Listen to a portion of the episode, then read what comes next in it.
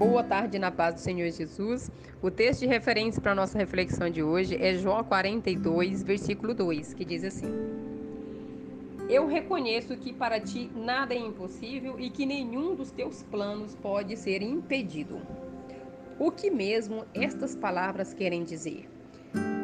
Querem dizer que a nossa vida está nas mãos do Deus Todo-Poderoso e que cada coisa que acontece nesse universo tem a sua permissão. Não há nada que o Senhor Deus não possa fazer. Ele está acima de tudo. E nós vemos aqui uma das mais belas declarações da Bíblia. Jó, ele reconhece a soberania de Deus. Mas poderia ser também uma declaração de Davi, de José, de Ruth, de Abraão, dos apóstolos, e porque também não nossa, não é?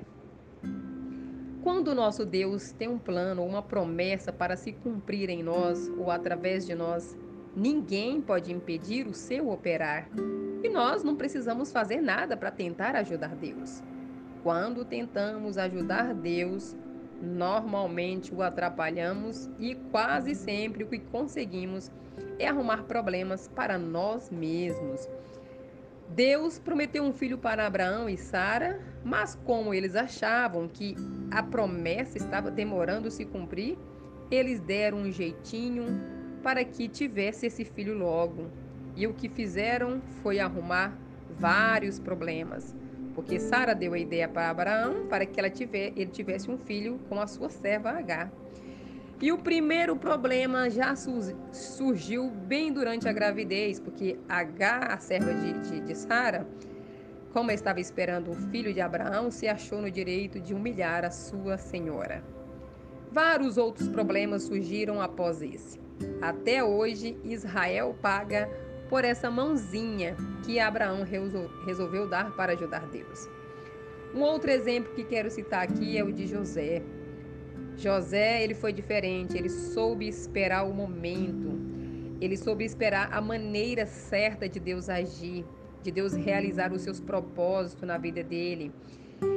É, ele, ele sonhava, os sonhos eram de Deus e ele esperou o momento certo para que os sonhos de Deus se realizassem na vida dele. Embora ele tenha sofrido muito até chegar o dia que o Senhor o fez tornar governador do Egito.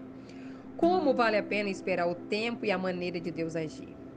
Muitas vezes, Deus nos faz promessas, mas se nós não nos colocarmos na direção de Deus, pode ser que demora muito ou que nunca se cumpre. Acredite, os planos de Deus jamais se frustrarão por nossa causa, porque ele pode muito bem cumprir o que era para ser através de nós, através de uma outra pessoa que, que deu lugar para que ele faça isso. Tem coisas que Deus só vai fazer se dermos o lugar.